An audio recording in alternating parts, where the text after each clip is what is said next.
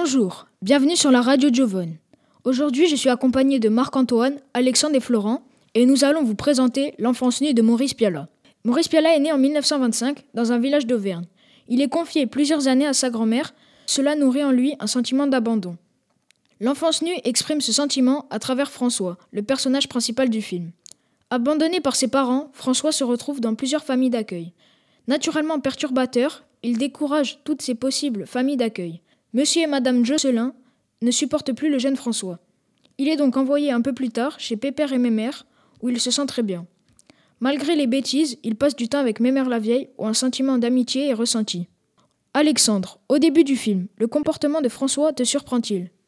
Au début du film, le comportement de François me perturbe et m'attriste quand il fit mal au chat et à Josette, ainsi qu'au reste de la famille d'accueil.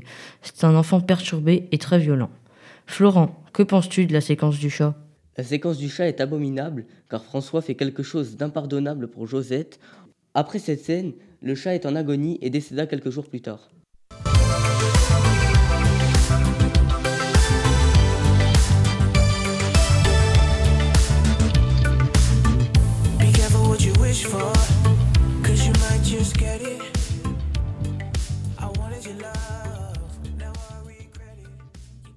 Marc-Antoine, quel sentiment François éprouve-t-il lorsque Mémère la vieille décède François éprouve un sentiment de tristesse très fort en découvrant le décès de Mémère la vieille après avoir passé la veille avec elle.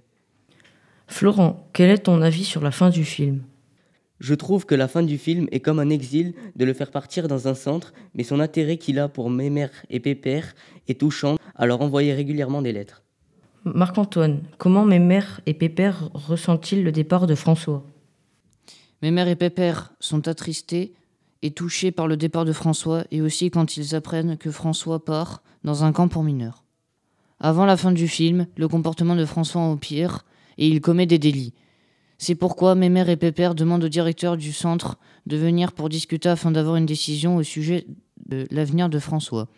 La décision prise est radicale et il décide de l'envoyer au centre de rétention pour mineurs. Après, François part, il va au centre de rétention pour mineurs, Quelques mois plus tard, François envoie une lettre à Mémère et Pépère pour leur donner des nouvelles en disant qu'il fait des progrès au niveau de son comportement. Merci à tous de nous avoir écoutés. Je remercie aussi les invités, Marc-Antoine, Florent et Alexandre. Bonne journée, au revoir.